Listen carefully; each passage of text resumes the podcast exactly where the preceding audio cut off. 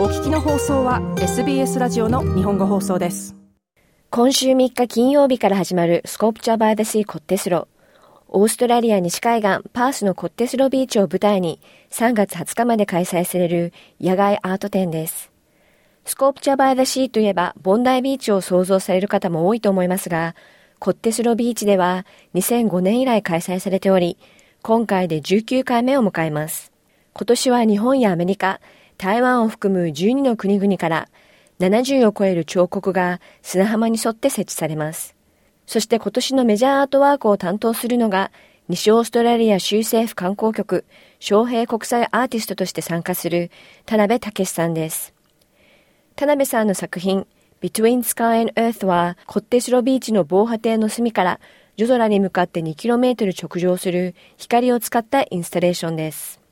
これはですね、あの、光を使うんですね。夜間、あの、光を使うんですが、この作品自体はエネルギーの交換システムのようなものなんですね。ビッグバンから始まったその、まあ、私の作品は時間と空間を表してるんですが、そのビッグバンから始まったエネルギーっていうんですかね、その拡張している宇宙といいますか、まあ、そうしてその流れの中でその地球というのができたわけですね。46億年前ですか。そしてその地球の歴史の中で、まあ、人類というのが生まれてそしてその人類のその持ってるエネルギーっていうのを宇宙に向けて発信していくというようなこれはですねクセノンライトというその強力なそのサーチライトの一種なんですがそのライトがいわゆる真上を向けてその設置されてるわけですね天空に向けてその照射してるわけです光を。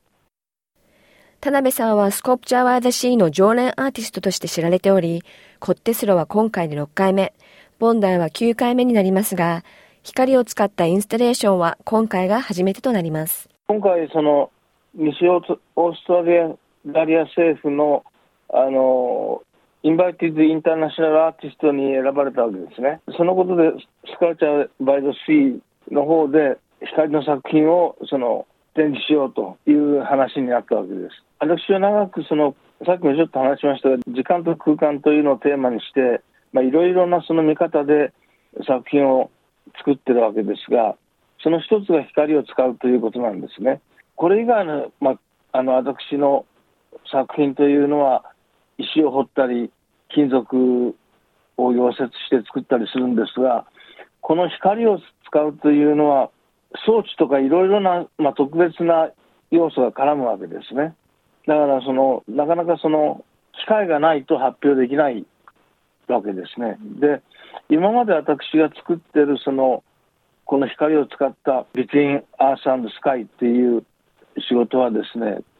パブリックスペースに公共設置されてるわけなんですが、展覧会として見せるためには、その装置をどういうふうにその作品の中に組み込むとか、いろんな問題がありまして、なかなかその展覧会会場では今まではその発表してないんです。でそれを長くその機会があればオーストラリアでそのこの光の作品を発表したいというのがありまして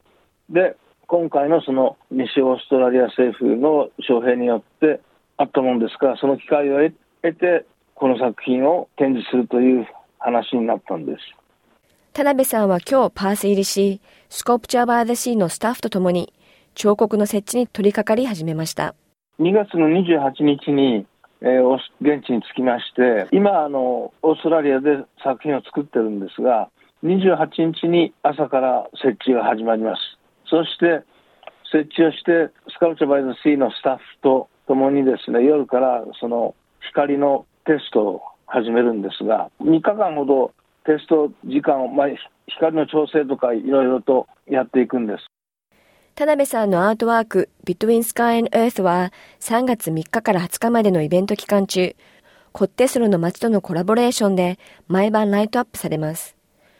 午後7時45分、8時15分、8時45分、それぞれ30秒間、コッテスロビーチ付近のライトは消灯され、田辺さんの作品から夜空に1本の強力なライトが発光されます。設置場所が防波堤の突端なんですね。で背背景にそのインド洋と言います、あそこインド洋ですよね、インド洋があって、ロケーションとして素晴らしい空間なんですね。で、私としてはこの、あの空間で光のそのプロジェクトが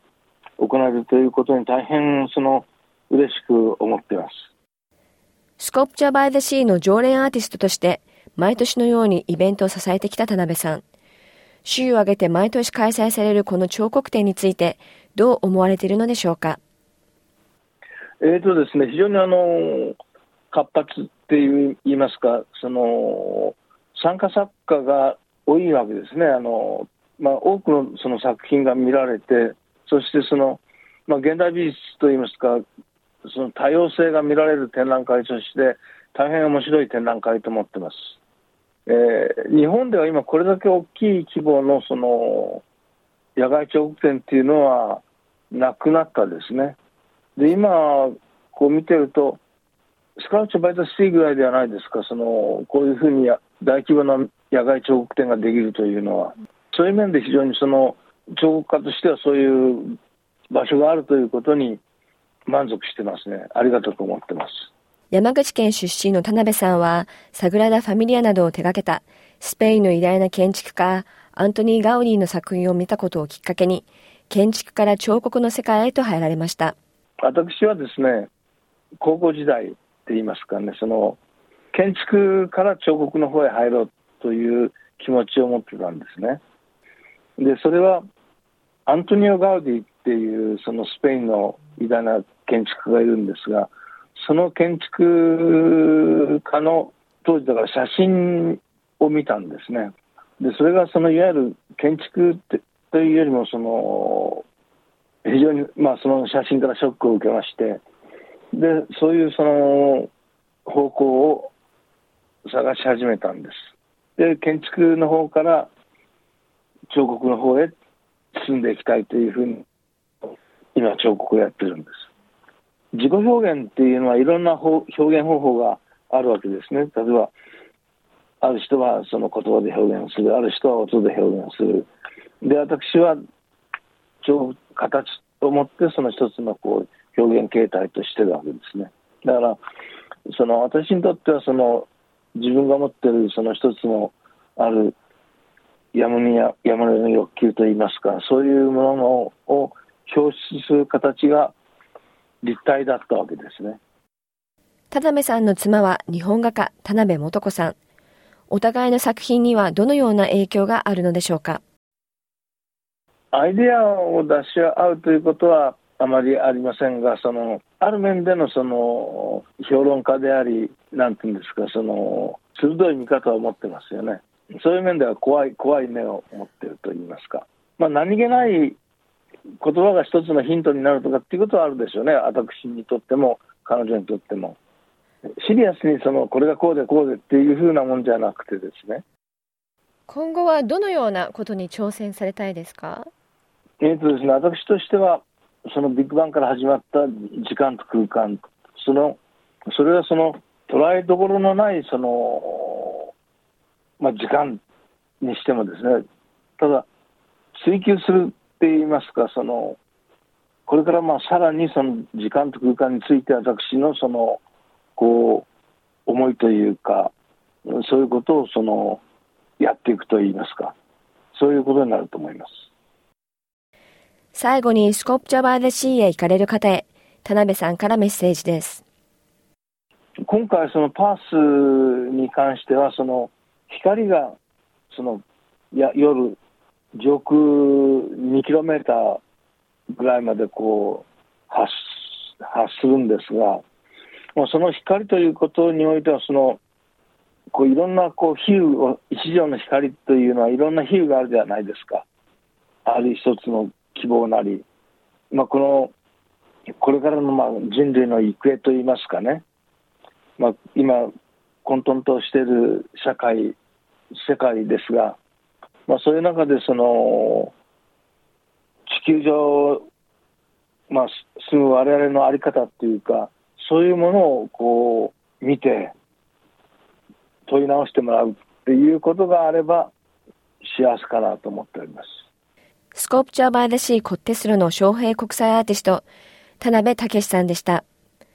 田辺さんのアートワーク Between Sky and Earth は3月3日から20日までのイベント期間中、毎晩7時45分、8時15分、そして8時45分に夜空に発行されます。なお、イベント行かれる方は無料アプリをダウンロードして、アーティストの情報や作品の解説とともに楽しんでみてください。詳しくはイベントのオフィシャルページ、sculpturebythesea.com または SBS 日本語放送のこのインタビューページからどうぞ。もっとストーリーをお聞きになりたい方は iTunes や Google ポッドキャスト Spotify などでお楽しみいただけます。